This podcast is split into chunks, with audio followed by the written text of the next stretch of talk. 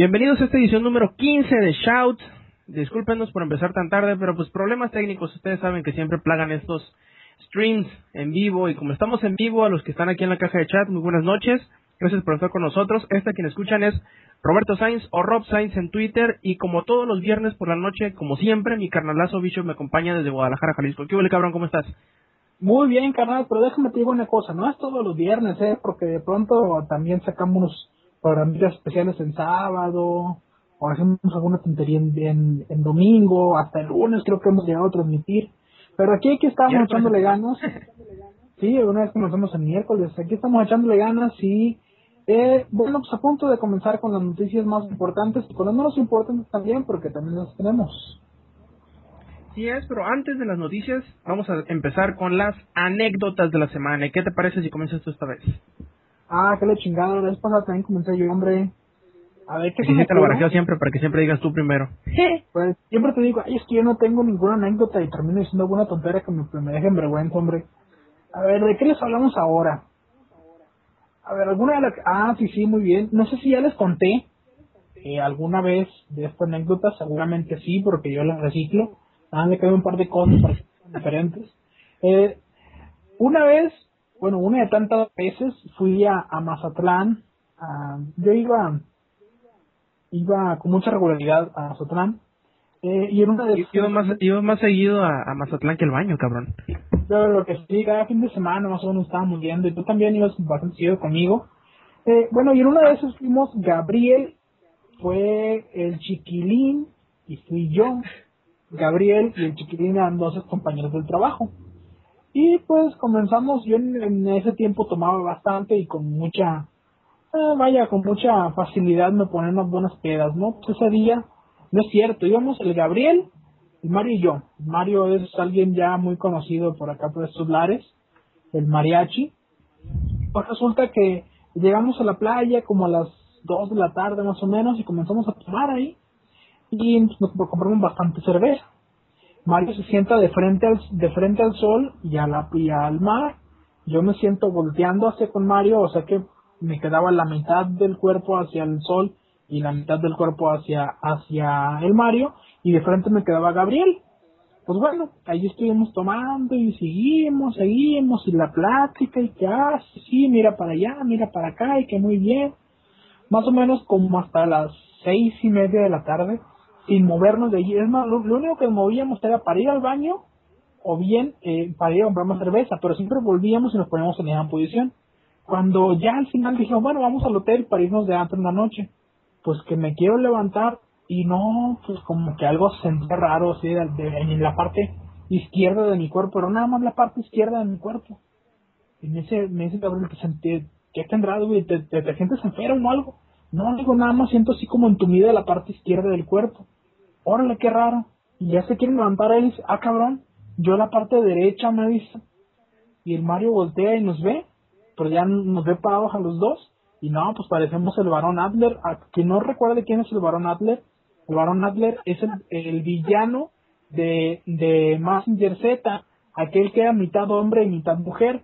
A la cara se le partía a la mitad y era eh, así como casi casi con bigote, ¿no? Y la otra mitad así como eh, pintada toda de blanco y los dedos pintados. Nada más, imagínate esto, de un lado así como que muy blanquitos los dos y, y, del otro lado este completamente morenos, completamente bronceados los dos cabrones. Entonces teníamos completamente quemada la piel y por eso la sentíamos así entumida, pues habíamos durado bastantes horas ahí sentados como locos y, y sin movernos, sin poner ningún tipo de bloqueador ni nada.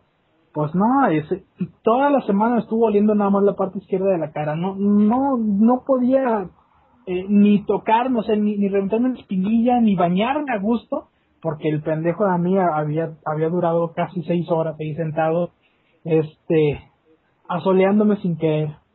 Y pues esa es la, la anécdota así rápidamente, lo primero que se me viene a la mente. y fue así como tuviste cáncer, ¿no? Pero nada más la mitad del cuerpo. Ah, bueno, menos mal, ¿eh? Que si hubiera sido en todo el cuerpo estuviera cabrón. Sí, sí, sí. Bueno, mi anécdota de la semana se remonta a hace tres semanas. O dos semanas. Bueno, algo así, pongámosle dos semanas, ¿no? Ese día, eh, esa vez había ido yo al, al banco a depositar dinero en la tarjeta con la que, pues, muy recurrentemente compro en internet. Y dije, pues le voy a poner dinero, pues si alguno de estos días sale alguna oferta en Amazon, alguna pendejada así, pues ya tengo con qué, pues, aprovechar la oferta, ¿no? Deposito, llego a mi casa y en la noche, acto y seguido, digo, ya teniendo dinero, voy a pedir el siguiente box set de los libros de la Rueda del Tiempo. Simón, así sí ya llego, si me termino el 6, ya tengo que leer después. No, pues yo muy, muy en mi pedo, entro a amazon.com y bolas, don Cuco, me sale un, un anuncio y dice, cabrón, el, el producto número mangano de tal con nombre box set número 3 de la Rueda del Tiempo, ya no eh, está, ¿cómo se dice? Cuando ya no está en inventario, güey. Pues que ya no está en inventario. Bueno, que ya no está en inventario. Que ya, sí, que ya no, ya no está en inventario. Y dije yo, no, pues mira, qué chingón, el mismo pinche día que yo quería comprar. Pues bueno, me espero, ¿no? Al, cabo, al fin y al cabo algún día lo van a restablecer, me imagino que yo una semana más y ya. Al cabo es Amazon, o sea, no puede tener mucha mercancía que no tenga en, en inventario. Y pues me esperé una semana, nada, dos semanas, nada.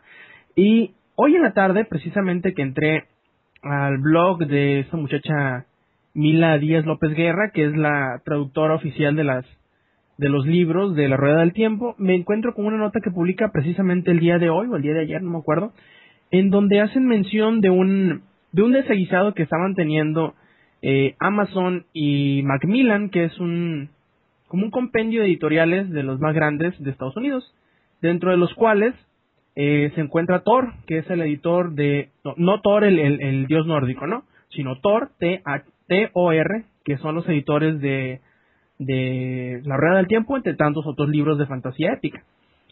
Y pues bueno, el problema que tiene Amazon y Thor es que con la salida del iPad, ya, ¿cómo, cómo involucrando tantas pendejadas, no? Con la salida del iPad, pues Amazon tiene una eh, política de no vender los ebooks a, a más de 9.99 dólares.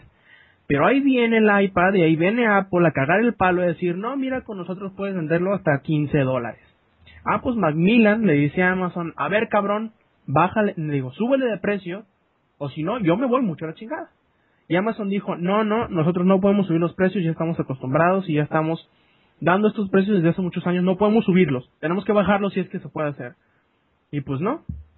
Gracias iPad, gracias eh, mm, Steve Jobs, gracias Apple por cagarme el palo, de momento, ¿no? Para empezar, eh, de no poder comprar los libros en este momento y en el futuro, porque al parecer, pues el nuevo precio de lista de los ebooks va a ser 15 dólares, así que váyanse mucho la chingada.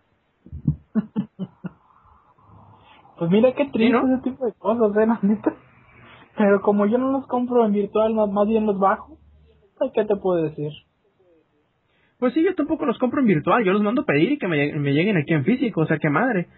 Se me hace muy muy baboso lo que está haciendo Apple. O, ya muchos están diciendo que le va a tronar culero con el iPad y pues con este tipo de modelo de negocio que no chinguen, o sea, un, un ebook que te cueste 15 dólares es lo que te cuesta un pinche libro de, de, portada gruesa, de, de, pasta gruesa, que no chinguen. Sí, qué feo caso, eh, la verdad. Bueno, hay que bajarle la ofuscación. ¿Qué te parece si vamos con la primera nota? ¿Cuánto tiempo que no nos ven? Ah, no. Sí, comenzamos. Bueno, yo me aviento la primera esta noche. ¿Cómo la ves? Pues aviéntese la carnal. Ahí te va, pues. Bueno, tú sabes que Nintendo, sobre todo, hay muchas, hay muchas eh, empresas que se están poniendo muy perras con la piratería, pero Nintendo, sobre todas las demás, es la que se pone más agresiva. Eh, de hecho, eh, a finales del año pasado, principios de esta, se estuvieron poniendo muy perros con lo que es el R4. Si bien recuerdas que es el R4, es un cartucho que permite que le pongas memorias micro SD y meterlos a tu Nintendo 10 y cargarle cualquier ROM que tú quieras de un juego descargado, ¿no? Eso es un R4. Eh, a finales del año pasado se estuvo viendo una, una pelea muy fuerte entre Nintendo y los y los pues eh, puestos que vendían este este cartucho y pues los intentaron o los están intentando erradicar sobre todo en el Reino Unido y en Estados Unidos aquí en México pues eh, ah, no no lo van a hacer jamás pero bueno ahora ah, ¿Cuándo salió New Super Mario Bros. Wii? Creo que en como el 17 de noviembre. Bueno, Unos, unos poquitos días antes de que New Super Mario Bros. Wii saliera a la, a la venta, este chamacón James Bart, es un australiano de 24 años, pues consiguió su juego antes de, antes de que saliera a, a la venta, lo ripió y lo subió a internet. Cosa que cualquier filántropo aquí en internet pues haría cualquier día de la semana con la mano en la cintura aunque se peleara un poquito gay, ¿no?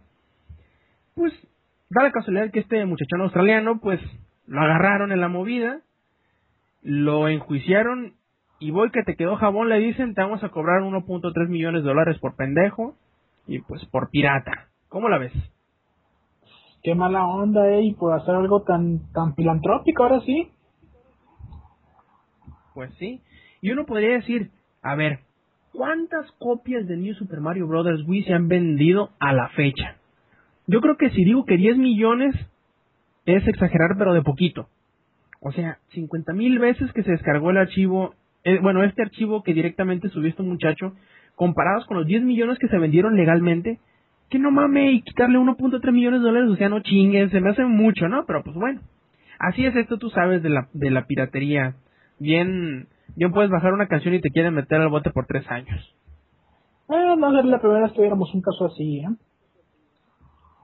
No, ni la última, ¿eh? Pero pues bueno, hay que ver cómo le va a este chamacón, que pues de seguro les está diciendo a sus camaradas, a sus amigos gamers, que pues no hagan esto porque si los agarran se la van a dejar ir triplicada. Pues bueno, ¿qué te parece si yo te, te, comento algo ya de cine, pero olvidarnos un poquito de las broncas de la piratería, hombre? A ver. Pues mira, no sé si te acuerdas, la semana pasada estuvimos platicando sobre la posibilidad de ver otro, otra producción de, de Oriente ya eh, adaptado al cine de Occidente. En aquella ocasión hablábamos sobre Avatar, el último maestro aire, o el último doblador de aire, o el último que te la doble en el aire. En fin, estábamos hablando que, que era una posibilidad que, que tuviera éxito y que pudiera abrirle el mercado a otras, a otras eh, producciones. Una de esas yo, yo te comentaba en aquel momento que Leonardo DiCaprio se hizo con los derechos de Akira y eh, tenía pensado muy seriamente el, el pues de aventarse el tiro de, de, de la producción de, de, la película. Pues bueno, resulta que durante la semana eh, se filtró el rumor de que Akira está dando pasos muy interesantes y está por confirmarse el inicio del rodaje o el inicio de la preproducción ya con directores, directores y, y guion ya, ya casi eh, filmados, ¿no? Eh, resulta que Albert Hughes y Alan Hughes, estos hermanos que se hicieron cargo de, de el libro de los secretos de Book of Eli, les dijeron, oye, ¿te gustaría dirigir, a, bueno, les gustaría dirigir a Kira un trabajo conjunto? Y ellos dijeron, pues sí, sería interesante, hay que platicarlo y ver cuestiones de dinero y vamos para adelante. O sea, pues Akira, el proyecto, aunque se veía ya como que ya estaba muriéndose, sigue vivo y sigue coleando.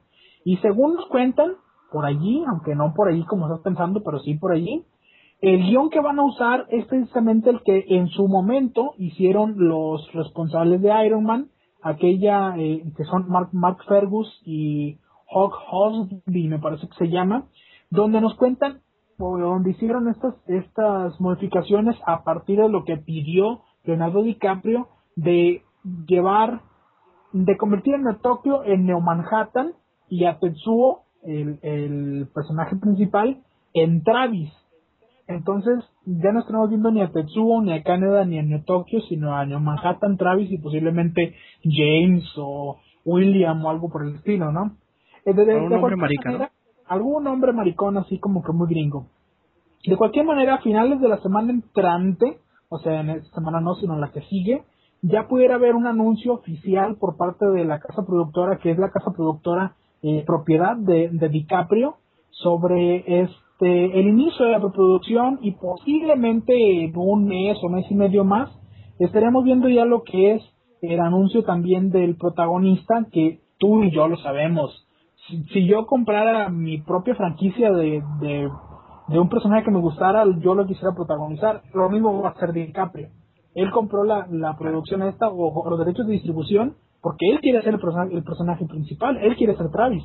Así que seguramente muy pronto vamos a tener noticias de este proyecto. A mí me da gusto, la verdad me da gusto porque es una historia interesante, es una historia bien llevada, es una historia que vale mucho la pena el, el que dé este salto, ¿no? Y independientemente de que tenga sus problemas, de que en vez de, de que, de que sean en Tokio, sean en Manhattan, la verdad es que esas cosas quedan, quedan de lado porque eh, es un proyecto que vale la pena. Y otra nota así rápida, estas son las la notas rápidas, de rapidín. Eh, te comentaba antes de comenzar la transmisión que el señor Hugo Webbing parece que se va a perder ya este el rodaje, al menos de la primera parte de del Hobbit. ¿Y por qué te cuento esto? Van a decir, ¿y quién chingados es Hugo Webbing? Bueno, Hugo Webbing es el que salió de Jotito en la jaula de las locas hace mucho tiempo, luego salió en una película así bien fea que se llama Matrix, que creo que de la gente Smith, una madre así, luego salió en una que se llama B de Vagancia, que era, era precisamente, él, era Vagancia precisamente, este, luego salió una tal, el señor de los, de los, ¿cómo se llamaba? Ah, sí, de los anillos, y su personaje era Elrond, el jefe de los de los elfos de Rivendell y pues nos cuenta el señor el señor Webbing eh, que efectivamente eh, la pareja dinámica el dúo dinámico y el Batman y Robin del Hobbit que son Guillermo del Toro y y, y este Jackson? Jackson se acercaron a él y le dijeron oye pues fíjate que nos gustaría tenerte de vuelta en la Tierra Media ¿qué te parece? y él dijo sí sí sí sí por mí no hay problema yo quiero volver a Tierra Media eh, pues ya había un acuerdo ahí, al menos verbal, y le dijeron este par de, hobbits eh, venidos a más, pues sí, nosotros te, mandamos un correo, te marcamos o algo, y quedamos de acuerdo para ver qué hacemos. Perfecto, yo los esperando. Pues resulta que de esto ya hace aproximadamente ocho meses y Webbing no ha tenido ningún tipo de contacto. Dice, pues yo creo que ya, ya bailó Benji la, la, la posibilidad de entrar otra vez a la producción y, y pues qué pena. Dice, a mí me han contado, dice, por lo que me han contado, el primer film ya, ya tiene todo escrito, ya está todo listo para, para iniciar, entonces es cuestión de tiempo para que inicie, pero lo que es el, el guion de la segunda parte de The Hobbit 2, que todavía no tiene nombre, pues fíjate que todavía no entregan y fíjate que todavía están muy atrasaditos con, con la preproducción. Esto esto nos trae a cuenta, por así decirlo, que los rumores tan laureados de que iban a ser espalda con espalda y que iban a ser un proyectazo y que Guillermo del Toro se iba, a aventar la, la, la, producción y dirección de la primera y por otro lado Peter Jackson la, la segunda, se viene abajo, se viene abajo porque eh, en primera no, no puede rodar espalda con espalda ni al mismo tiempo.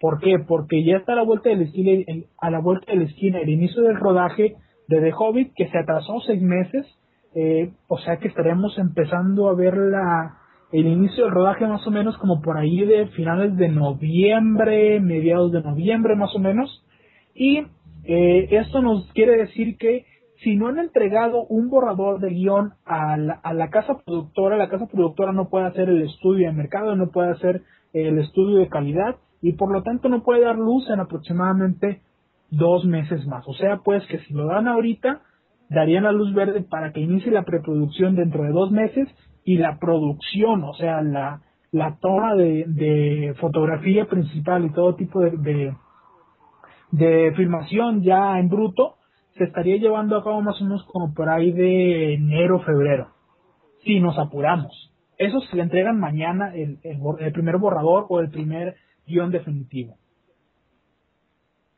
Oye, muy interesante. Te, iba a comentar, esto de, de, uf, de Elrond, te voy a decir una cosa. El Elrond no sale en el libro hasta como por allá de la mitad hacia adelante. Toda la primera mitad del libro de Hobbit no aparece ningún elfo. Ninguno. nada más, acuérdate de una cosita. El primer, la primera película de Hobbit va a ser tal cual el libro. Y la segunda sería este hilo conductor entre el Hobbit y el Señor de los Anillos. O sea que si ah, cabrón, momento. momento, momento, aguántame el corte. ¿Qué no el libro tal cual iba a ser partido en dos. La primera es todo el viaje de, de los enanos y Gandalf y, y este... Uy, se me fue el nombre. Ah, y el Hobbit hasta llegar prácticamente a Rivendell. Y de ahí todo lo que es la guerra de los siete pueblos y todo lo que va después con, con Glaudrung y todo eso iba a ser la segunda película, ¿no? Y la tercera iba a ser el puente. Bilbo, precisamente, gracias. No, eh, no, de hecho no va a haber tres, eh, solamente dos. Uy, O sea- está cabrón. Sí, ahí es donde vemos el problema. Es de Hobbit 1 y de Hobbit 2 se acabó. Híjole. Bueno, Entonces, ahí lo tienes. en Ahí, ahí lo la sí, te iba a decir, y en cuanto a lo del rodaje, tienen tiempo todavía para terminar eh, lo que es el guion del segundo, pero viendo el caso de que el segun- la segunda película va a ser el puente es un poco más, uy, ¿cómo decírtelo? Creo que el proceso creativo para crear, para hacer todo lo que es el guion, para, sobre todo para ingeniárselas para hacer un puente que tenga coherencia tanto con el Hobbit como con lo que pasa en El Señor de los Anillos, que es muchos años después, eh, pues, híjole, está cabrón. Me imagino que sí van a tardar bastante tiempo, sobre todo porque si es como me acuerdo que Peter Jackson es quien se va a encargar de esto, le va a meter todos los kilos que dejó hace como cinco años antes de, de los Oscars de del Retorno del Rey, que fueron muchísimos pinches kilos los que bajó, y no mamadas. Sí, parece otra persona, eh, la verdad. Y hablando de, de, de Akira, que fue lo que hablamos antes, empezamos de atrás para adelante, o de adelante para atrás, bueno, como sea. Lo único que me, medio me preocupa es que las escenas eh, fuertes, importantes e impactantes de Akira son, uy, a decirlo menos, son bastante gore. ¿Te preocupa? ¿La verdad te preocupa? No, no me preocupa, sino que, neta, ¿tú crees que se vaya, se vaya eh, cre- convertir en un monstruo deformable este güey, el, el Leonardo DiCaprio? No, yo creo que más bien él, él va a querer hacer a Caneda, ¿eh? O Mm. sea, al de que la me lo pusiste que quería hacer Tetsuo. Ah, pequeña confusión. ¿Sí? O a lo Eh, mejor yo me confundí, pero bueno. Eh, el punto es Sí. que seguramente él va a querer ser el güey acá chingón, el muchacho chicho de la película gacha, y va a querer andar en una moto bien chida, así como la, la del anime, y decir yo soy bien cabrón. Pero, eh, pues hay que ver, ¿no? Última hora, y resulta que él sí quiere ser el, el, el que se convierte en monstruote y que luego sale en King of Fighter. ¿Sí es el que sale, sale King of Fighter? Sí, era él, ¿no? Ah, está bien. Mm, es como una parodia, pero sí. Sí, de hecho, se- según los de King of Fighter, era un homenaje al personaje, ¿eh? no, no era un una burla ni, ni un ni un fusilazo. Así es. Y bueno, vámonos con el primer corte musical que, hablando de anime y hablando de cosas en Japón, eh, me voy a ver un poquito friki, pero bueno, uno de los primeros animes, no necesariamente los primeros animes, pero de los primeros con los que me piñé bastante, fue una producción de Gainax, y no quiero decir de Karekano, que es uno de mis animes favoritos de todos los tiempos, sino que me refiero a Furikuri, una serie de ovas, seis ovas producidos por Gainax, una historia bastante peculiar de un chamacón que le salen robots de la cabeza, sí, que le salen robots de la cabeza que miden unas 5 o 10 veces más que él. Pues bueno, su original soundtrack fue compuesto, o más bien dicho, recopilado totalmente de canciones de un grupo japonés que se llama The Pillows, un grupo de rock acá medio calmadón, bastante, bastante chilo. Les voy a compartir una canción que se llama Hybrid Rainbow, que claro que sí, está dentro del original soundtrack de Furikuri. Y bueno, con ustedes, The Pillows interpretando Hybrid Rainbow.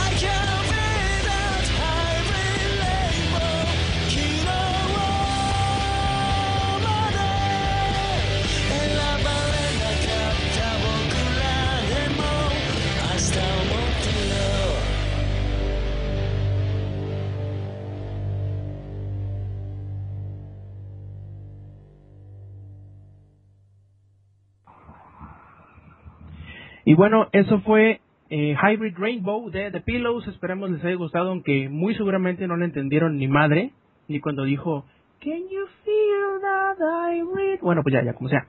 Este, volvemos con, con esta edición número 15 de la Great Shout.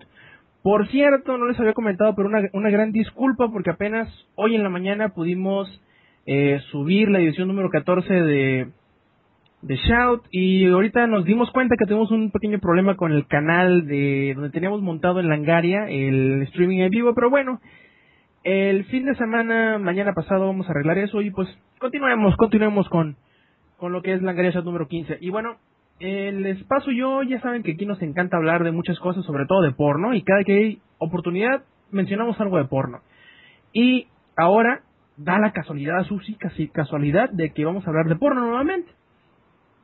Esta vez, no sé si ustedes conozcan que en China, desde hace unos meses para acá, toda aquella persona que porte eh, una prenda de menos de lo que sería, pues ustedes saben, moralmente aceptable, pues prácticamente lo meten al bote sin ningún tipo de reclamo. Ahora imagínense ustedes tener o mantener o vivir de una página donde muestres contenido para adultos, expresamente una página pornográfica, pues imaginarán que les espera de menos una buena chinga por parte del gobierno chino. Bueno, a este chamacón llamado Juan Ji-song, pues nada más, nada más le dijeron, te vamos a meter al bote cabrón, 13 años, y aparte te vamos a poner una fianza, ya que termines, de 14.600 dólares. Nomás por pinche caliente. ¿Cómo la ves? Qué mala onda es. La verdad es que el porno es así como que el pan nuestro de cada día y que te metan al bote por eso, qué mala onda. Hacer un servicio a la comunidad que no entienden.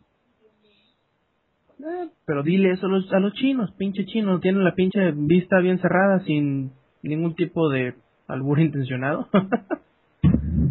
Chale, qué mala onda, ¿eh? Pero bueno. y ya ¿Qué es lo hablamos la, la semana pasada, ¿no? De, de Somalia y Alemania y Australia. Pero ya cuando menos dejan tener porno, imagínate en, en, en, en China, que no mames. Sí, bueno. Ay, ¿qué es peor, no tener videojuegos o no tener porno? ¿Cómo? ¿Qué es peor, no tener videojuegos o no tener porno? Uy, cabrón, no, pues me la pones, me la pones dura, eh, me la pones dura, cabrón. No, pinche joto, si te la pongo dura yo, imagínate. Imagínate. Uy, cabrón. Y la Y verdad bueno. es ¿Qué nos yo ahora? A sí- ver. Yo sí me la pensaría, ¿porno o videojuegos? Videojuegos, porno. Ah, tengo una idea. Entre ambos como en Japón. Me quedo con los, me quedo con los videojuegos y yo hago mi porno. Bien pensado. Pues bueno, déjame te cuento algo, así nomás por, por decir algo, ¿cómo es? Ujú. A ver, se me adelante. ocurre hablar la semana, hace como tres, tres semanas, dos semanas más o menos, hablábamos sobre el Capitán América. Resulta que el Capitán América está dando pasos muy firmes en cuanto a, cuestión de cine, ¿no? Digo, no puede, también el cómic está dando pasos muy firmes ya en cuanto a su eh, regreso a, a las andadas, ¿no? Pero ahora, en cuanto a cine, ya lo estamos eh, viendo muy cerca. Pues hay que confirmar que en 2011 tendremos ya la película donde nos contarán las aventuras de Steve Rogers, este soldado de 1940 y cacho, 30 y cacho, eh, también conocido como el Capitán América. Eh, la película será, será dirigida, como ya hemos comentado, por Joe Johnston. Y el señor nos contó algunos algunos pequeños secretos de la producción. Uno de ellos, el que me parece de los más divertiditos, es que ya se desveló por fin quién será el antagonista del Capi de, de en esta película. Resulta, bueno, si yo te preguntara quién es el villano más icónico de Superman, ¿qué me dijeras? Ah, Lex Luthor.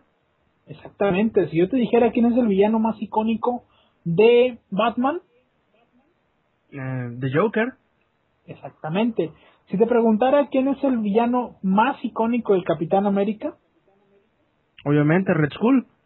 Así es, no se, no se quebraron demasiado la cabeza para traer al villano de esta película y al igual que aquella producción de los ochentas donde veíamos a un Capitán América flaco y medio famélico, será de nuevo Red Skull el villano que haga eh, ver su suerte al capitán.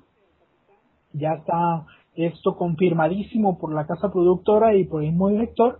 Y por otro lado, eh, Kevin Feige, ¿vieron ustedes quién chingados es Kevin Feige? Les voy a decir que no saben quién es Kevin Feige, losers. No. Eh, Kevin Feige es el CEO, o el chido de chidos, como le decimos acá, de Marvel Studios, y nos, nos dio este pequeño, gran spoiler. Nos cuenta el señor Feige que habrá junto al Capitán América algunos personajes eh, muy, muy peculiares. El de señor el escudote va a ser eh, parte de una unidad de choque compuesta por seres superhumanos durante la Segunda Guerra Mundial, de diferentes nacionalidades, estos, superhumanos. Para los que están un poquito vinculados con el cómic van a decir, ¿qué quiere decir eso? Muy fácil. Que Capitán América estará siendo acompañado por el equipo, por el super equipo de los invasores, de Invaders, o sea pues Blazing Skull, Union Jack, The Human Torch, el original, no, no el de los otros fantásticos, Namor, el submarinero, Toro, Spitfire y Silver, Silver Scorpion, entre otros agregados culturales que entraban y salían, ¿no? Pero son, estos seis eh, los que originalmente eh, eran los invasores. Eh, ante la cuestión esta, pues ya que soltó prenda a Kevin Feige, la, gente fue en frega y le dijo a Johnson, oye, pues, ¿qué onda con ese rumor? Y dice, sí, este, they will be in the entire second half of the movie. O sea, pues, sí, van a estar ahí, pero de la mitad para adelante nomás. Lógicamente no iban a salir de la mitad hacia atrás, ¿no? Porque pues sería así como que iniciar la película con ellos. O sea, pues, eh, vamos a tener a Blazing School, Union Jack, bla, bla, bla, bla, bla. Pero lo importante de esto es Namor. Namor es uno de los personajes punta de, de, de los últimos 50 años para Marvel. O sea, es un personaje realmente muy, muy importante. Es el rey de la Atlántida, vaya. Y creo que... El más monda, ¿no? Supuestamente. Sí, es uno de los personajes más poderosos de- del universo Marvel y el darle la entrada en esta película nos puede llevar tarde, tarde que temprano al spin-off del personaje eh, de, de Namor y por qué no hasta posiblemente una película de los invasores que también sería muy interesante pero más adelante, ¿no? Yo creo que el que tiene más potencial en este equipo sería Namor, pero vamos a ver qué dice Marvel, ¿no? Porque de pronto sacan cada decisión un poquito fuera de, de los de la lógica que, que debería de ser. Por lo pronto ya tenemos villano y tenemos a un equipo de superhéroes muy muy bien definido que, que son Red Skull y los invasores. Interesante, solamente hay que esperar que no se les que no se les cuaje la masa, ¿no? Porque dices que si nomás van a salir de la mitad para adelante y son tantos pinches cabrones, tanto puede pasar de que uno diga, ¿y ese cabrón qué pedo? O que aparezca nada más cinco segundos. Así pues que habrá que esperar que sean cautelosos en la manera en que, inter- en que pues hacen que estos personajes intervengan, porque está cabrón, son muchos personajes para una sola película y que muy Mira. probablemente no te van a explicar ni madre de ellos. Mira, durante eh, los cómics, te- yo te puedo hablar del ejemplo de los cómics, le- los invasores son personajes importantes, pero no son personajes principales nunca en ningún momento. ¿eh? Yo creo que si lo, si lo saben hacer bien si lo saben plantear bien, estos personajes serían como un background o los ayudantitos o algo así por el estilo para el personaje principal al que deben de, darle el mayor enfoque, que es el Capitán América. Por, por algo es el capitán, porque era el capitán de los invasores y los demás eran así como los agregados culturales y a los que les podías patear las nalgas cuando tenías ganas, ¿no? Así, hey, tú, pendejo, el, el que se prende, sí, tú, tú, ven para acá. No, me los huevos, güey. Así, pues así era el, el asunto, ¿no? Este, de, de pronto, digamos que estaba sentado el Capitán América y dice, ¿qué hago? ¿Qué hago? A ver, eh, Union Jack, venga, vamos. Hey, tú, Union Jack, mm, ven, cabrón, chingada madre. Llegaba Union Jack y le dice, oye, güey, este, chúpame los huevos, ¿no? Así, así, nomás. por chescos. Sí, sí, y Union Jack tenía que hacerlo porque era un pendejo cualquiera que, en que pues tenía que obedecer las órdenes del, del Capi, ¿no?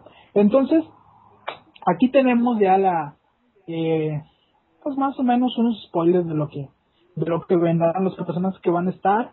No sabemos todavía la historia, pero seguramente yo me juego el brazo izquierdo a que van a hablar sobre la Segunda Guerra Mundial y cómo se hicieron el Capitán América y cómo se formó el, el comando que luego derrotó a, a, a Red Skull, que era quien estaba detrás de, todos los planes chingones de, de Hitler. Y pues ya, todo el mundo gana porque los gringos ganan. Y uy, qué chido, y ya, Oye, va a ser la película. Aguántame el corte tantito.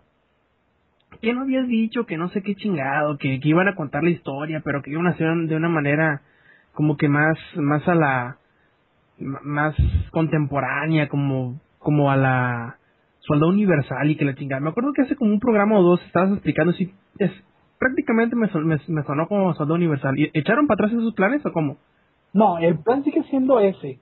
Eh, la, lo que yo me refería con Soldado Universal es a la creación del personaje, porque recordemos que Steve Rogers era un güey así en clen que bien puñetero, que nomás no daba una, eh, y pues a partir de que le dan este suelo de super soldado se vuelve eh, como en un soldado universal, por así decirlo, y se vuelve bien chingón. Lo que, a lo que yo, lo que yo entiendo es que van a hacer la historia más urbana en cuanto a, a la forma de, de ver la historia, pero la, la- en, en sí la línea del script creo que va a ser muy clásica y van a contar mi historia clásica del Capi. Está bien, ahora imagínate si le hubieran puesto la, la situación como, como Austin Powers, que lo congelen y aparezca en, en, en el futuro y no sepa ni qué chingados. Seguramente eso va a pasar para la segunda parte, ¿no? Digo, porque yo, yo ¿Y me también imagino... hablará como, como inglés? Ah, no, porque él es gringo. Changos, ¿bailará gogo? Seguramente sí. Ah, eso está perfecto entonces. El mundo está bien entonces. De hecho, estaría Está más curso. atrás porque es en los 30.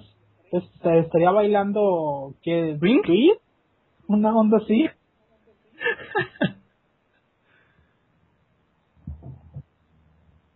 Pues bueno, ahí tenemos la, la nota. No sé si tú tengas algo más que agregar sobre el Capitán América, digo, porque terminando esto nos vamos a un musical, ya me cansé de hablar. Ah, pues bueno, vámonos al musical. El siguiente musical es patrocinado por Carnitas de Taja. Eh, la canción que vamos a escuchar es de Los Suaves, un grupo al que ya conocemos aquí en Langaria Shout, que hablan así como el corretón de, de Calico Electrónico, y es del disco El Jardín de las Delicias. Fíjense, se partieron la cabeza para decir el, para nombrar al primer sencillo del disco, se llama El Jardín de las Delicias.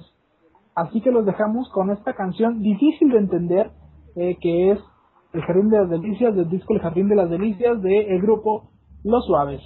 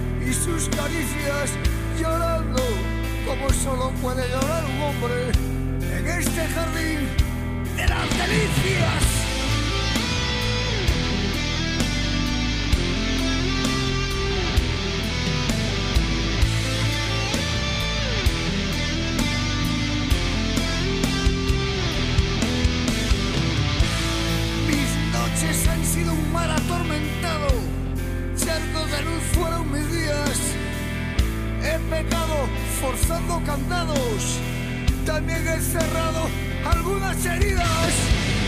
Soy ejemplo de desdichados, malo veces, pero sin malicia. Esta es la historia de un hombre que ha llorado en este jardín de las delicias. Y como me ves, te hace ver al oscurecer como un cirio penando por encrucijadas y caminos, cargando conmigo y un camisón blanco. Este cuadro lo ha pintado el diablo, que también escribió esta canción. Y la suerte que me ha tocado ha sido un regalo impegrado de Dios o de los dos.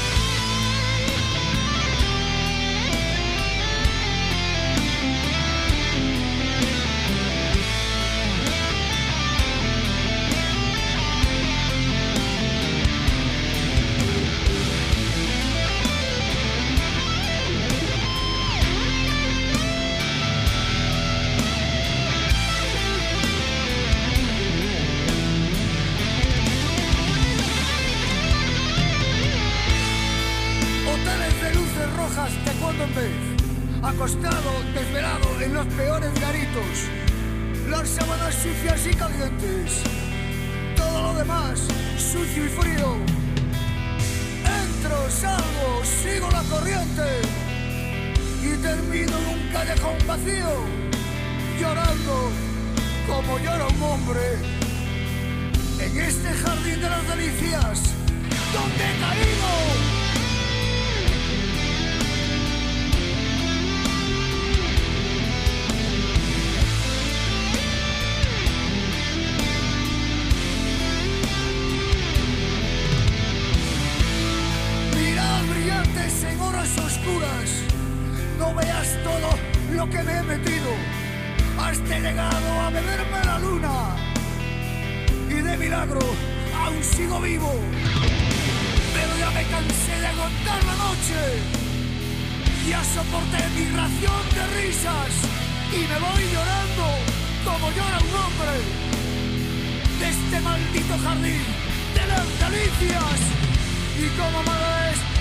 Ver al oscurecer con un cirio penando por encrucijadas y caminos, cargando conmigo y un camisón blanco. Este cuadro lo ha pintado el diablo, él también escribió esta canción.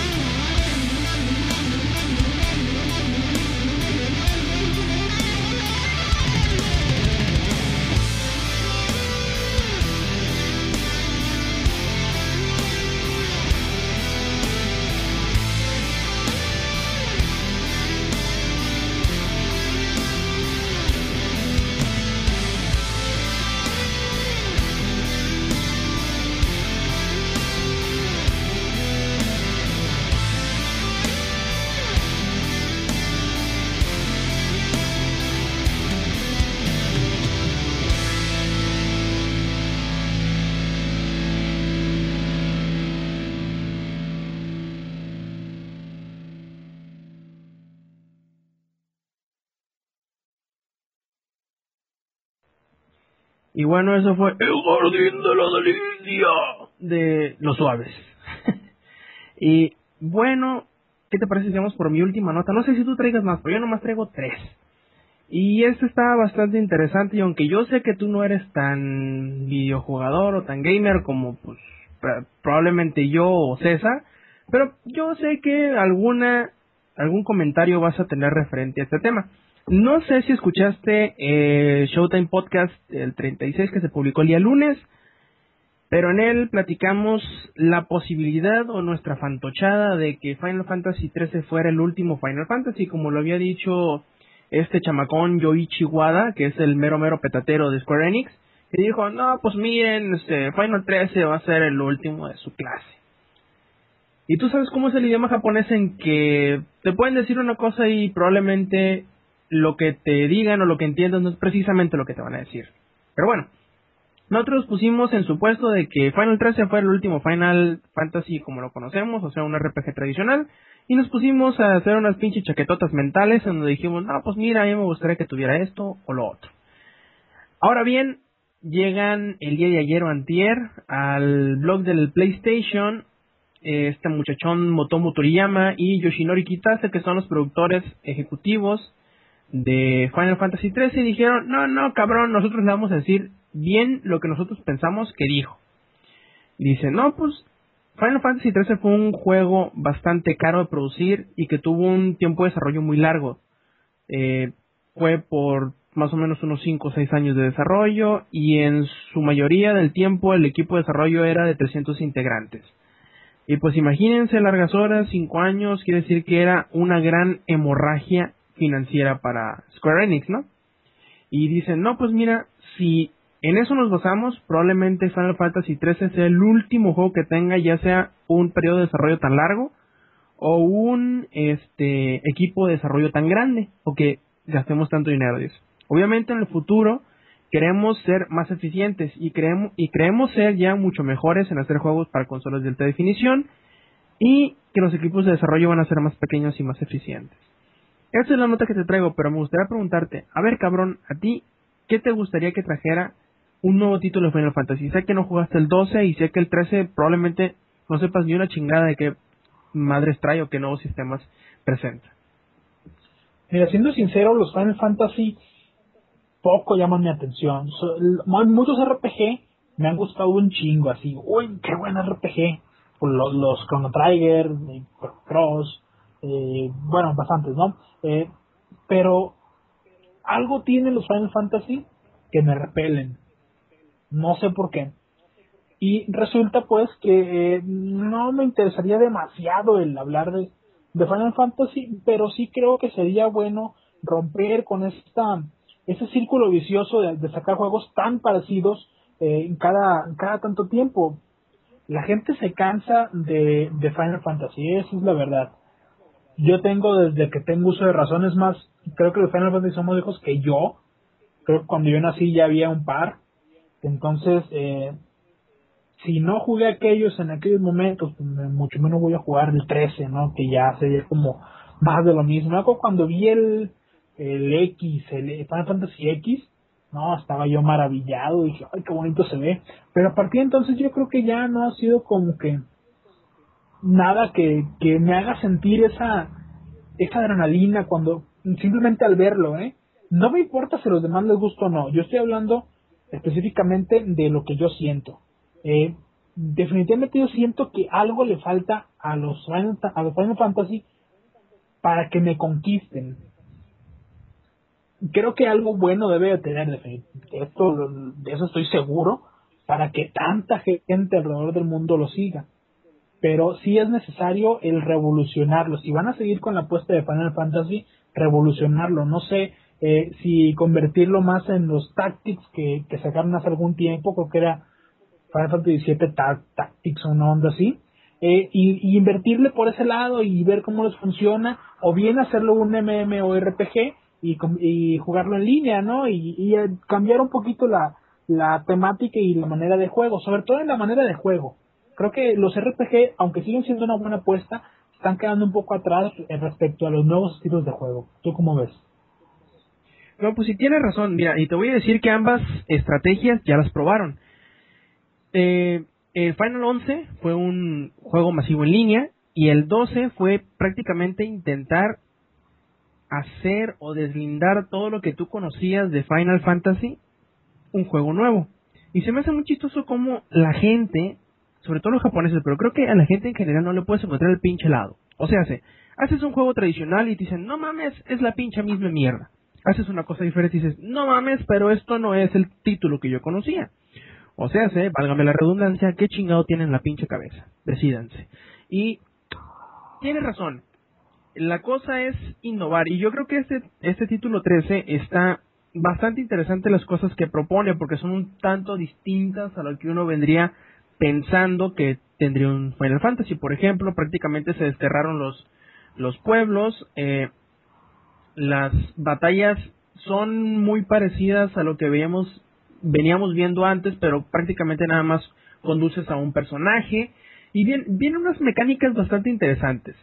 Sobre todo eso de que si estás peleando contra un enemigo muy fuerte y te mata, no te devuelves hasta el último save point que hiciste hace cuatro horas y media, sino que precisamente te saca de la batalla y te pone enfrente del enemigo, te llena la vida y te, te recupera todos los ítems que tuviste para que tú tengas en todas tus facultades manera de sacarle la vuelta a la estrategia que utilizaste y tratar de chingarte de una manera distinta.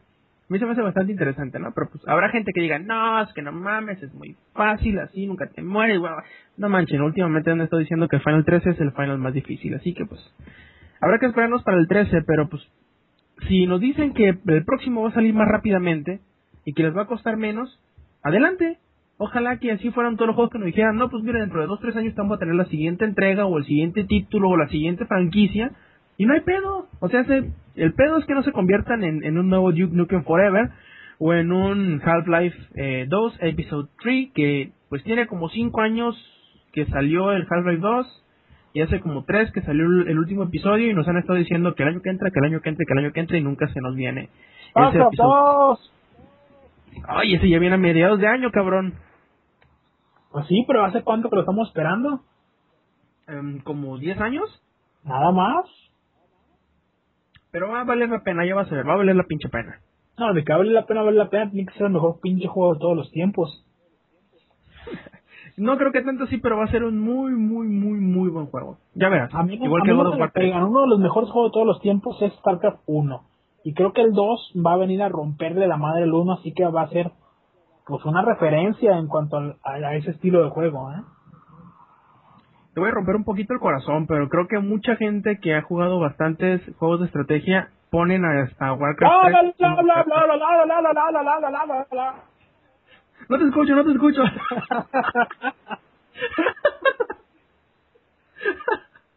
ah, bueno, pues habrá que esperar, ¿no? ¿Qué te parece? Bien, mi hermano, ¿qué te parece? ¿Qué te parece? ¿Qué te parece?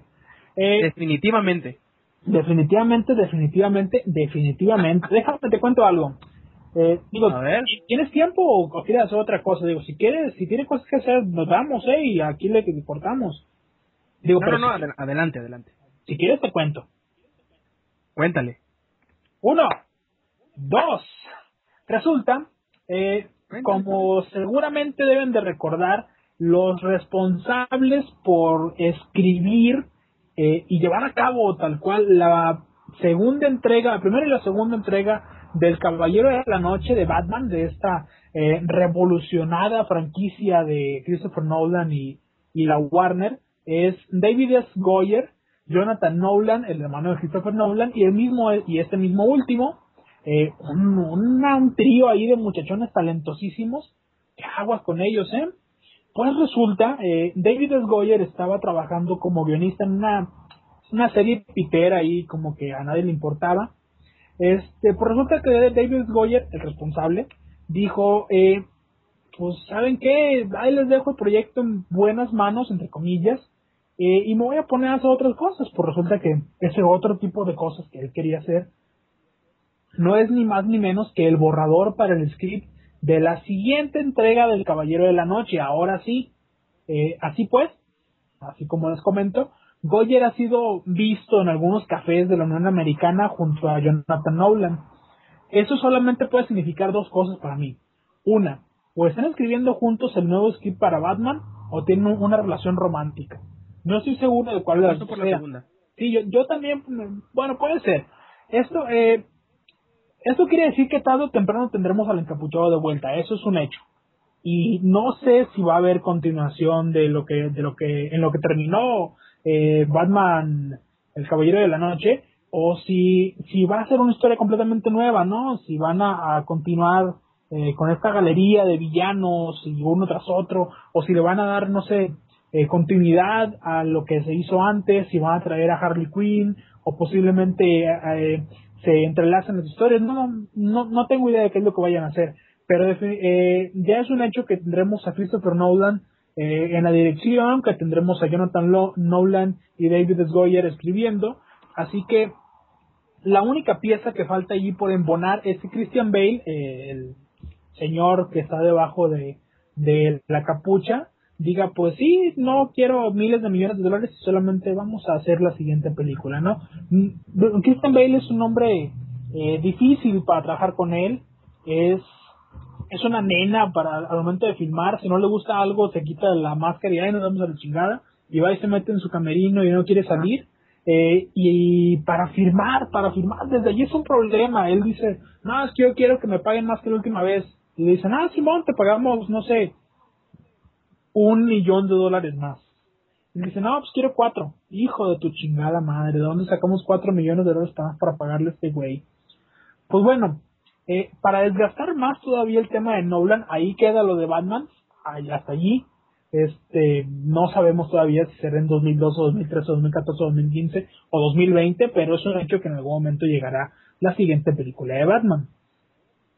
Y este, para desgastar más, les decía el tema de, de Christopher Nolan, les cuento que la Warner Brothers y DC están muy preocupados por lo que se hizo durante los últimos, no sé, 10, 15, tal vez 20 años, con un, un güey al que le dicen el hombre de acero, no sé si sea porque marche, porque mancha los calzones, eh, pues la entrega que realizó Brian Singer allá hace unos 5 años más o menos, les dejó muchas dudas, les dejó más dudas que, que dinero recaudado.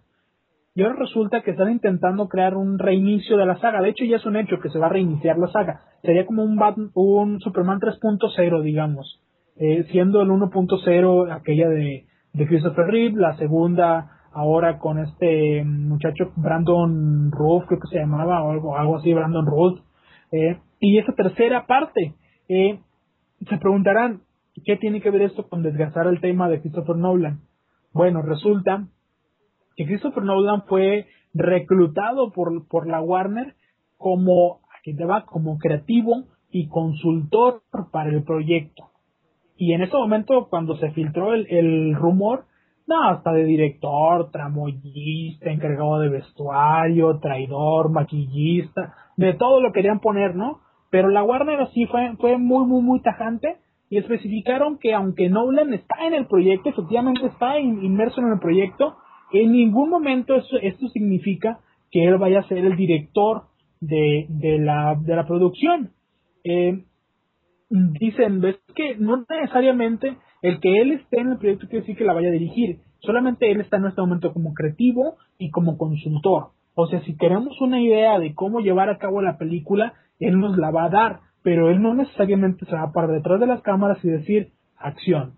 O sea, pues, todavía están buscando un director que se haga cargo de la, de la apuesta, pero hay que pensar que ahí está la, la maldición de, de Superman, de la que seguramente la mayoría conoce, y si no conocen, no se lo voy a contar yo porque me, me maldigo también, me maldigo, me maldigo, me maldigo, me maldigo. Y bueno, una de las declaraciones importantes que me tocó leer en estos días es que por fin con la llegada de Nolan dicen, desde que llegó Nolan tenemos claro qué no hacer y cómo no hacer las cosas. O sea, pues, ¿a qué te suena esto? A que seguramente Nolan llegó y les dijo, a como hicieron la última película, así no, ¿eh? Así no. Y lo que hicieron con, con la última película, así no, ¿eh? No, así no es el show. Y bueno, ya embarcados en esto, hay que ser muy claros. Los derechos de la Warner sobre el, sobre el hombre de acero, el enmayado azul, el jotito de ese volador con, con una capita roja, se terminan en 2013. Así que si quieren sacar una película o una nueva película de, de Superman, hay que meterle mucha velocidad al proyecto y sacarlo lo antes posible. Si no, se van a arriesgar a perder mucho dinero en un proyecto que, en el cual ya comenzaron. Y pueden llegar a perder mucha de la inversión, así como le pasó en su, en su momento a Watchmen, que Watchmen la tenía Warner, la tenía Fox, la tenía todo el mundo, y al final todo el mundo se llevó una tajada de los resultados de lo que hizo Warner, porque Warner fue quien se la rifó diciendo ahí te va la lana para que la eches a andar y todo el rollo, y al final Fox se quedó con una buena lana sin haber puesto ni un solo dólar. Así les pudiera llegar a suceder eh, si no se apuran a sacarla antes de 2013, ¿eh? Aguas. Interesante. Yo lo único que les pido es que pongan a Superman, que pongan a Doomsday, que se den una catorriza épica. Con eso yo sería feliz. Pues eh, no sé, yo creo que para Doomsday es un personaje muy muy interesante para desarrollarlo. Definitivamente, definitivamente, definitivamente, definitivamente. Eh, oye, como que ya se va, ya se va a quedar ese definitivamente como la firma, ¿no? De, de Langaria. Langaria, los definitivos. bueno, eh, eh, te decía, es un gran, gran eh, personaje para desarrollar. Sin embargo, dudo mucho que sea el personaje idóneo para hacer la introducción de una nueva película de Superman. Si se va a hacer una nueva película de Superman es sentar bien las bases y hacer un producto responsable y eh, sobre todo hacer un producto eh, eh, disfrutable, porque la verdad es que yo no disfruté ni un solo minuto de la película de Batman Return, de Superman Returns. Me pareció de flojerísima de principio a fin, de principio a fin. Lo único más o menos interesante fue la actuación ahí de, de del ex Luthor y ya. Todo lo demás de flojerísima.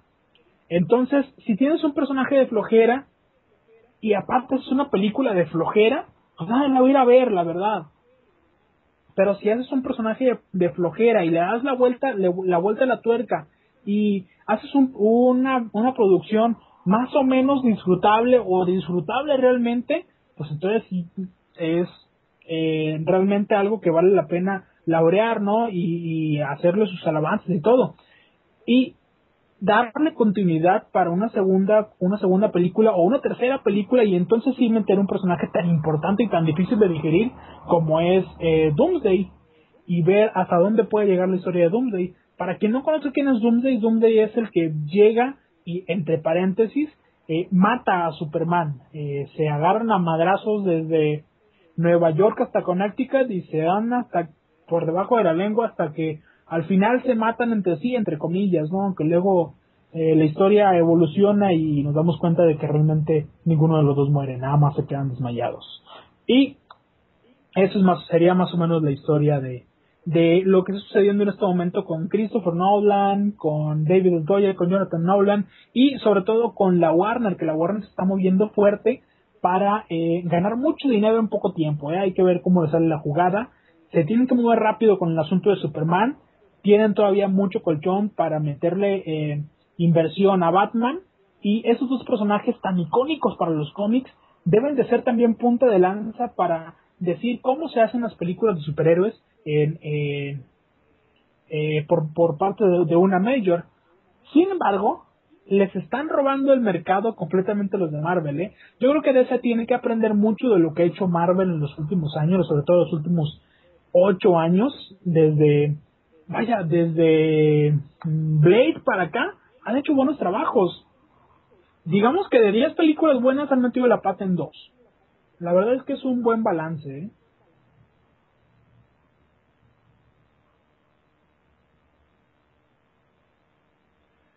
Uf, tienes razón.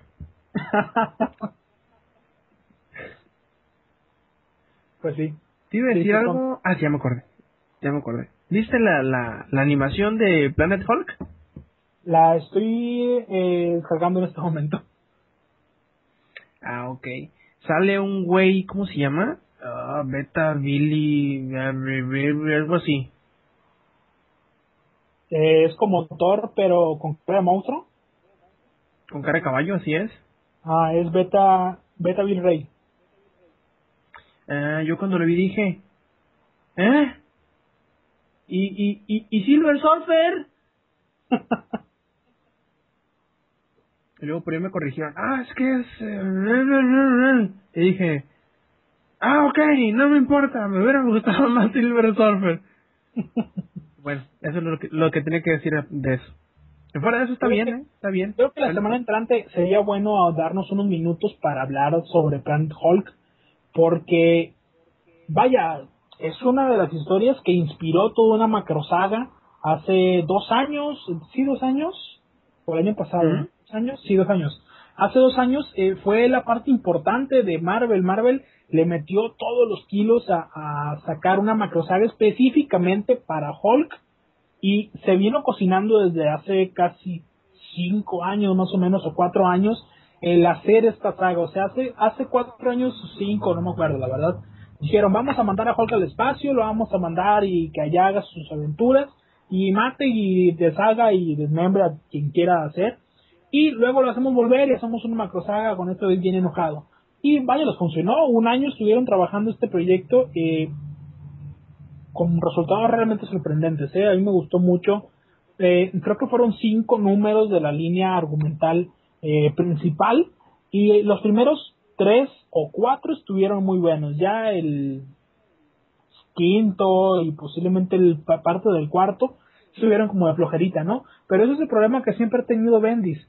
Eh, Br- Brian Michael Bendis, el responsable en las tintas o en las letras, mejor dicho, eh, de Marvel en este momento, a quien han dado más como jugada ahí por parte de Joe Quesada, que es el editor general, eh, hace buenos proyectos, pero se le caen con el tiempo, eh, no, no sabe mantenerlos o no sabe llevarlos increciendo, sino que llega un momento como que llega a su, a su techo muy rápido y luego los proyectos se le van de la mano. Pero esto ya es un, es un tema que hablaremos eh, en la parte de los cómics, en el, en el podcast de Comics Army, no se lo pierdan, y, y la parte de la película en la siguiente emisión de Langaria. Shout. Perfecto. ¿Qué te parece si vamos a otro corte musical? Sí, hombre, porque la verdad es que está canijo, hombre, ya me estoy cansando de la gargantúa. Eh, ¿Vas tú ¿Qué o voy estás yo? haciendo, canijo? ¿Vas tú o voy yo? Oh, pues vas tú. Bueno, vamos a escuchar el corte número 9 del disco eh, La llave de la puerta secreta, me parece que es, de Rata Ujú. Blanca. Esta, esta canción se llama Guitarra Española y pues es una muy, muy buena canción que vale mucho la pena, sobre todo por esa guitarra de Walter Jar- Jardino, eh, también lograda. Échenle, échenle un, una escrutiniada eh, allí porque es una muy buena canción.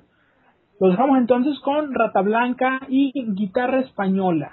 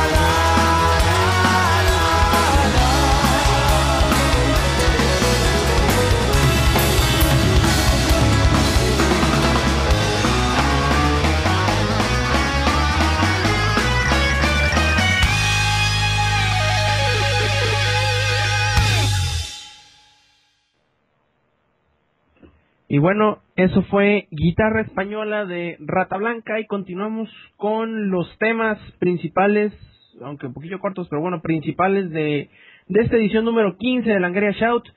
Y primero que nada quisiera preguntarte, carnal, ¿sigues utilizando BitTorrent tanto como lo hacías hace 6, 8 meses, un año?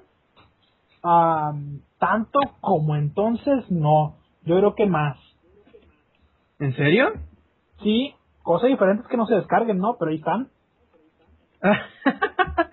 Porque precisamente es lo que te quería comentar. Yo creo que desde que se dio el desaguisado de el gobierno sueco, suizo, eh, no sé, siempre confundo Suecia con Suiza, pero bueno.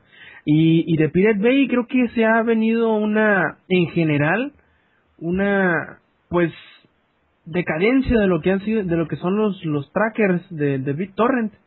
Muy cabrona porque mientras antes te podías meter en The Pirate Bay o yo qué sé, o ah, Is Hunt o Torrents y ponías una serie y te salían como 40.000 fuentes distintas, hoy en día es un poquito más distinto y difícil encontrar una... Ponle una serie. Puede que si lo encuentres el día, el día mismo de la transmisión en la noche o el día siguiente o dentro de dos días. Pero ya para el cuarto o quinto día ya no encuentres ningún torrent que esté funcionando. Obviamente no, no lo digo con, con el como como de queja, sino más bien como un repunte muy importante porque eh, ha venido todo esto mucho en decadencia. Yo antes disfrutaba mucho el servicio que de Monoide estaba eh, pues pues dándonos, pero como que aquí México ya se les olvidó, no sé qué chingado, porque simplemente no entra, de Monoide ya está funcionando nuevamente, pero la página no abre. Y pues bueno, mientras que vemos si Torrent muere o vuelve, pues hay que ir buscando alternativas para la descarga y pues des desgraciadamente era una solución buena, bonita y barata, pues no se necesitaba mucho hardware, sino más que nada se necesitaba mucha participación del público y pues ni modo, ahora tendremos que pegar, apegarnos nuevamente a Rapid Share y a Mega Upload y pues a las descargas directas. Pues mira, una pena la verdad. Yo soy, y lo, lo he reconocido siempre, eh, un asiduo fanático de la tecnología eh, torrent y me gusta mucho el poder eh, compartir cosas con la gente, ¿no? Pero, pues no sé, yo creo que todo tiene su, su tiempo. Tal vez le está llegando su tiempo a, a, a esta tecnología y sea momento de del repunte glorioso de la, de la descarga directa, ¿no? Vamos a ver cómo va funcionando la cosa. Por el momento yo sigo eh, haciendo lo que siempre he hecho, buscar unas cosas en un modo y otro de otro. Si por ahí me encuentro una buena película en descarga directa, pues último día la veo en descarga directa y, y si no, pues la busco en torrent. Que al menos hasta el momento sí está más tardado, pero es tolerable, ¿no? Eh, llegará un momento, quiero pensar, donde simplemente ya no se bajen. Y allí estaremos llegando al momento en que no quisiéramos que llegaran en ningún tiempo, ¿no? Eh, la despedida completa de, esta tecnología. Como en su momento también cayó eh, aquella tecnología de búsquedas, por ejemplo, el Image ese tipo de, de, programas que fueron perdiendo importancia, ¿no? Hasta que ahora ya son un recurso eh, secundario, no como antes que era así como que ay, güey, es que yo soy bien cabrón porque tengo el Image y tengo el Limeware y tengo el Morpheus y tengo cuanta cosa, ¿no? Este, a todos se le llega su momento. Habrá que ver si este es el momento del adiós para, para la tecnología torrent y, y si lo es, pues a lo que sigue, ¿no?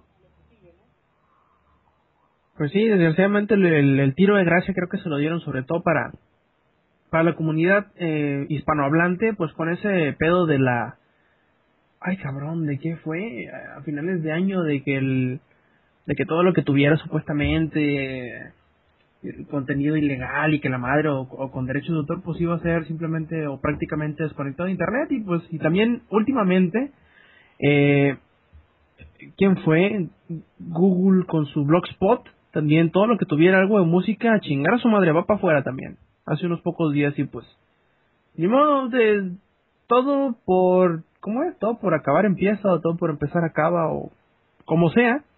El problema es que, pues, de alguna manera u otra sabemos que este pequeño Edén en el Internet que teníamos de piratería y de, y de mercancía prácticamente ilimitada, series y todo eso, pues iba a acabar, o al menos en, la manera sencilla que conocemos. Ahora tenemos que acostumbrarnos pues a los límites que nos impone RapidShare y Mega Upload y Hotfile y Deposit Files y todos esos servicios de almacenamiento en línea que conocemos. Pues mira, no, no es el momento de, de defender la piratería como ya lo hemos hecho en otros, en otros, en otras emisiones. Eh, pero sí es realmente triste ver esta situación. Ya veremos cómo va sucediendo la, la situación y si, si hay que hacerle su funeral a, a los torrents.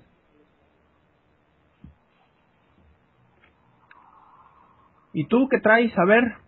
Y no, y no es situación ¿eh? de pelea. Pues ¿Eh? Mira, yo lo que traigo, eh, ya el, el- la emisión pasada hicimos un pequeño resumen, en realidad es un pequeño resumen de aquella pugna entre pugna, una pugna entre eh, lo que eran Sony y Lionsgate. Pues resulta que la pugna por los derechos de Terminator ha terminado. Así es, efectivamente la pugna por los derechos de Terminator se terminó, siendo el ganador precisamente ninguno de los dos antes mencionados. Ni Sony ni Lionsgate pudieron llegar a un arreglo con Alcyon Company y eh, pues simplemente los mandaron al rifle estas dos propuestas. Y dices tú, pues bueno, pues quién, pues seguramente la Fox una madre así, Searchlight, New Line. pues con mucho dinero. Este, pues resulta que no, nadie conocidón. Quien se quedó con la propiedad de Terminator, de toda la saga de Terminator, es ni más ni menos que un viejo conocido. Pacificor, así se llama. ¿Te acuerdas de Pacificor? Pues como que quiero, pero a ver, a ver, échame la mano. Pacificor era eh, una copropietaria de Alcyon Company, precisamente. Alcyon Company, que era la dueña de los derechos de Terminator, que los ganó también en una subasta hace ya como 4 o 5 años, eh, era subsidiada por Pacificor. eh, luego Pacificor demandó a Alcyon Company por la, eh, la falta de pago en algunas situaciones ahí legales y pues hizo de mucho dinero, ¿no? Ni Sony ni Lionsgate pudieron hacer nada contra esta empresa eh, Pacificor. Pues eh, ellos, ellos se dedican precisamente a dar fondos de cobertura. Una- es una compañía que administra aportaciones e inversores eh, para casi cualquier rubro. Y llegó y les dijo, este, pues dame la, la saga esa de robotito que tienes. Este, este que lanza balitas, ese que es así como con el, chichinegra, ¿cómo se llamaba? Ah, sí, Terminator. Te doy 29 millones de dólares y que ahí quede. No, no, ni Sony, ni, ni Lionsgate, ni New, Ni- ni New Line Cinema, nadie les había llegado a ese, a ese nivel de dinero y dijeron, "Mm, 29 millones de dólares, pues sale. Y aunque, aunque la compra no era definitiva al inicio, eh, ya había sido aprobada por tribunales y todo este show, y pues resulta que sí, ya eh, eh, un par de días después, un par de, un día después, ya se hizo oficial que Pacífico se queda con la con la saga completa de, de Terminator, pero aguas. Pacifico no tiene ni una pizca de experiencia cinematográfica. Así que me imagino yo que lo que van a hacer es eh, subsidiar o subcontratar a una major para que haga la producción de la siguiente entrega de Terminator, si es que quieren sacarla. Y me refiero a esto. Eh, resulta que en Deadline Hollywood, este portal de internet, ya hablaron por ahí eh, con un- uno de los de las gentes importantes de, de que es William Wisher, y le dijeron, pues, ¿qué onda con, con Terminator? ¿Van, lo, lo van a pausar? ¿Lo van a dar para adelante? ¿Qué onda? Y dijeron, pues, si se da el caso de contratar a alguien, eh, pudiera ser que veamos Terminator 5 y Terminator 6. Podrías preguntar, ¿quién es Wi- Wi- William Wisher? Pues resulta que William Wisher fue guionista en Terminator 2, Terminator eh, fue parte, fue o fue co-guionista en Terminator, la original del 84, y tuvo también parte en, la, en el guion de Terminator 3, La Rebelión de las Máquinas. No tuvo demasiada participación en Terminator Salvation, pero siempre estaba presente ¿no? en la saga y por cual está enamorado del personaje, así que difícilmente lo va a dejar morir. Eh, apuesta el señor Wisher eh, por volver a hacer a Sarah Connor y a Kyle Reese, así como el modelo T800, los protagonistas de, de la nueva película.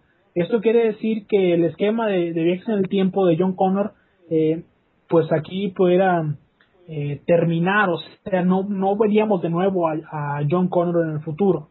La historia de Wisher nos, da- nos mostraría más bien un mundo apocalíptico donde los personajes de John Connor, digo, le- eh, los personajes de Sarah Connor y Kyle Reese eh, finalmente se encuentran en, el futuro, ¿no? Y parece ser que el personaje eh, ideado para Schwarzenegger pudiera ser el de un villano o bien eh, el guardaespaldas de John Connor, pero no un Terminator, sino un humano. Y bueno, resulta que eh, parte de este guion que él trae en la cabeza por ahí, eh, platicando entre, entre bastidores, es que después del último que pasa, que pasa con Skynet, comienzan a ser muchos robots en masa, así un, chingo, un chingo, un chingo de robots, hasta que eh, vemos que entre todos estos robots forman un robot grande, un Terminator gigante y así mega hiper destructivo, que se supone que sería eh, como un nuevo fin del mundo, un nuevo Armagedón, ¿no? y aquí ya se, se desarrollaría una nueva una nueva guerra no para para eh, la subsistencia de los humanos. Cómo la ves desde ahí Suena interesante, pero sería como un tipo de... Ay, cabrón, como reboot. Mm, no no necesariamente un reboot porque no estaremos viendo el pasado eh solamente estaría por así decirse por así decirse y a, a manera muy burda de- a una manera muy burda de verlo eh, ignorando la, la cuarta parte de Terminator. O sea estaríamos viendo y estaríamos contradiciéndonos de lo que sucedió en, en Terminator 3 recordemos que poca gente pudo sobrevivir al final de Terminator 3 con aquella eh, aquel- aquellos lanzamientos de las bombas, ¿no? Supone que John Connor y otra vieja se salvan porque quedan en un búnker y eh, no dicen qué pasó con Sarah Connor, o sea que según yo murió, pero ahora dice el señor Wisher que pudiera ser que eh, la línea argumental sea el reencuentro entre Sarah Connor en el futuro con Kyle Reeser, que para que no recuerde quién es Kyle Reeser es el papá de John Connor, ¿no? Así que es el, el personaje de la original del 84. El personaje, no, no el actor. Ya veremos cómo va, va evolucionando esta, esta historia de amor, por así decirlo, entre Pacificor y Terminator. Y ya veremos dónde termina. Por lo pronto, yo sí quisiera que hubiera más Terminator de manera casi eterna. Soy un gran fanático de la saga. La primera me gustó mucho, me gustó mucho, mucho, mucho. La segunda fue, pues, definitivamente de lo mejor que ha hecho James Cameron, aparte de hacer eh, eh, pitufos con eh, subdesarrollados y que se parecen mucho a Pocahontas, también se va a hacer películas de acción interesantes, ¿no?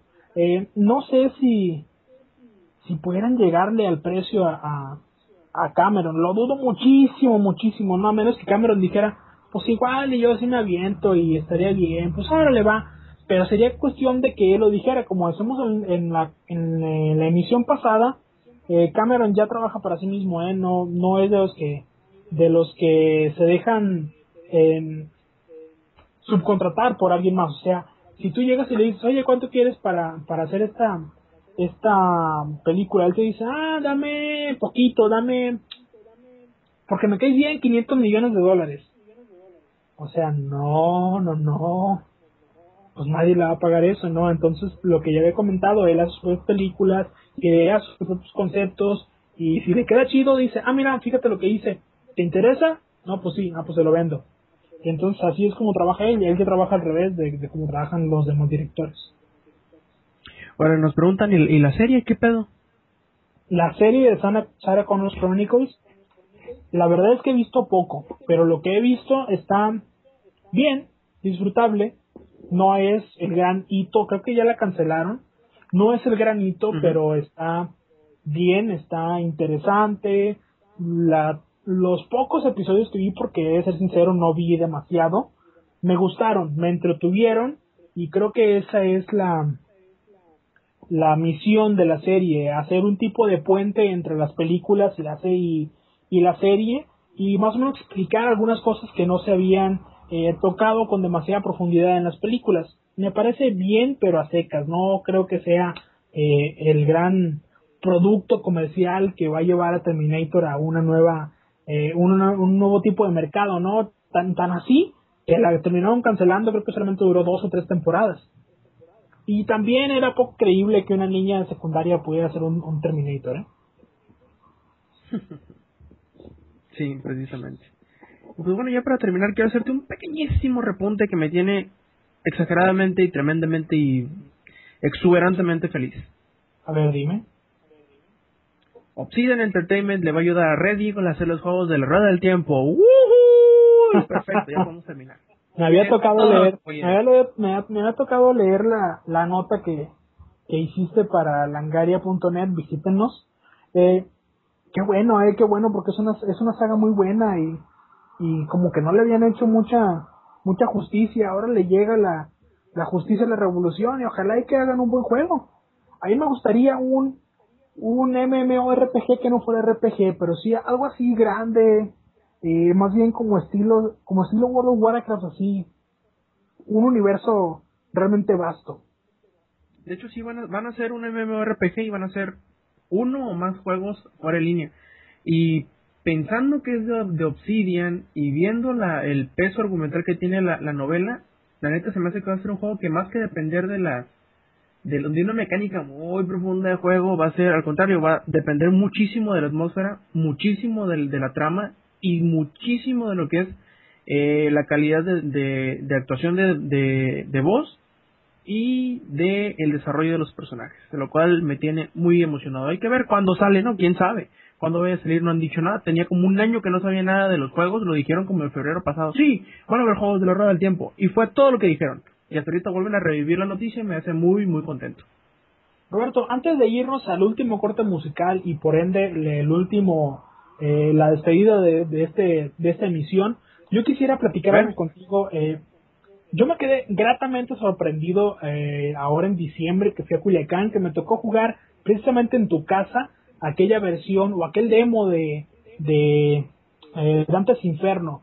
¿Nos puedes platicar, para los que no están demasiado enterados de lo que es Dantes Inferno, lo que significa en esta nueva etapa de los videojuegos de las, eh, las actualizaciones o los las eh, reexplicaciones de historias clásicas? Por ejemplo, Dantes Inferno está situado en el primer capítulo de, de la Divina Comedia de Dante Alighieri.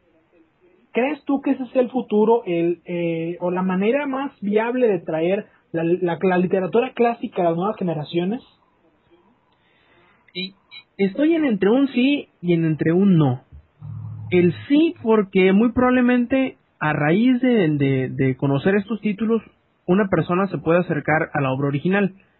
Y el no porque probablemente en unos años se pierda la referencia de que el título está basado, aunque no necesariamente al pie de la letra, en una obra literaria y se piensa que la obra literaria sea precisamente como el juego.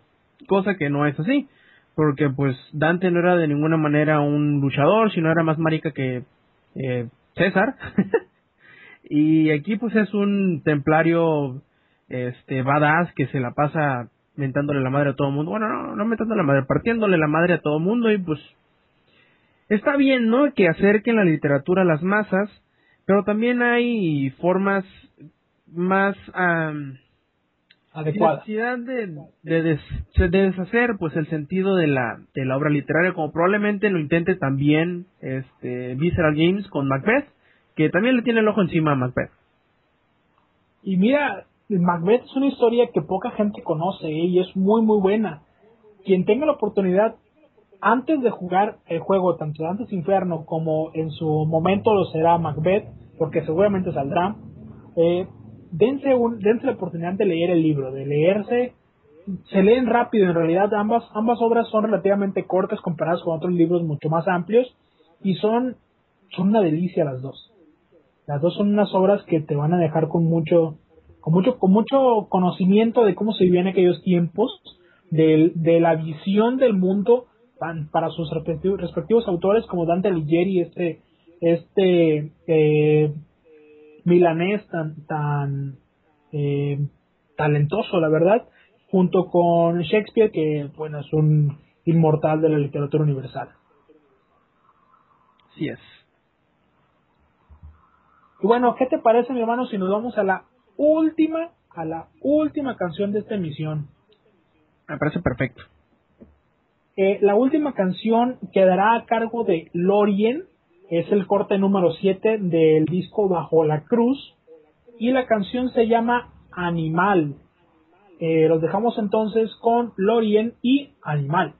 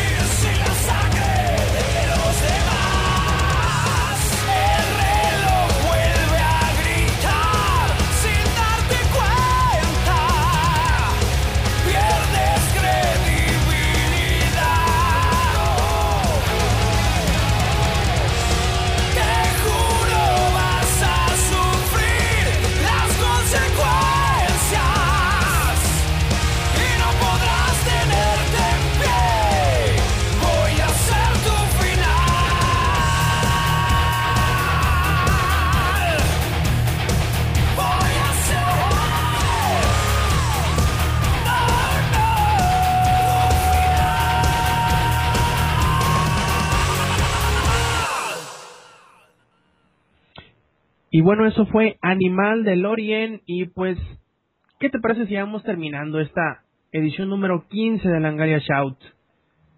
Pues me parece bien, ¿eh? Porque ya estamos así como cansadones de esto. Un poquito, y pues bueno, muchísimas gracias, carnal, por acompañarnos esta noche, como cada noche de Langaria Shout, porque no necesariamente todos los viernes, aunque así lo pensamos. Eh, también muchísimas gracias a todos los que nos están acompañando acá en la caja de chat, que nos aguantaron y se desvelaron con nosotros. Y pues, nos vemos la semana que entra, ¿qué te parece? Pues muchísimas gracias, la verdad, siempre es un gusto estar contigo en este tipo de transmisiones. Y eh, les recomiendo, escuchen, si tienen oportunidad, eh, los diferentes eh, espacios que estamos produciendo aquí. Eh, nos estamos convirtiendo, poco a poco la área está convirtiendo en un eh, canal multimedios, ya solamente nos falta hacer video, eh, que en algún momento lo vamos a hacer. Eh, Así es. escuchen, escuchen Showtime, sigan escuchando Shout. Eh, si tienen oportunidad, dense una vuelta por el show que tenemos ahí junto con Franco Magno, que es Comics Army. Eh, visiten también el sitio de Fra- del blog, el blog de Franco Magno. Eh, solamente hablamos de cómics en aquellas producciones, pero seguramente se van a divertir, algo van a encontrar que les va a gustar.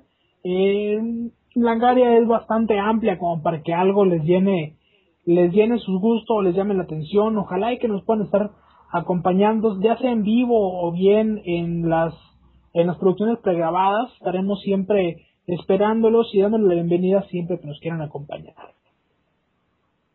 Así es, y bueno, de parte de mi carnal BMB-Bishop, yo soy Rob Sainz. Recuerden acompañarnos el próximo viernes a las 11 de la noche, hora de México Distrito Federal. Y pues nos vemos hasta entonces. Stay Metal.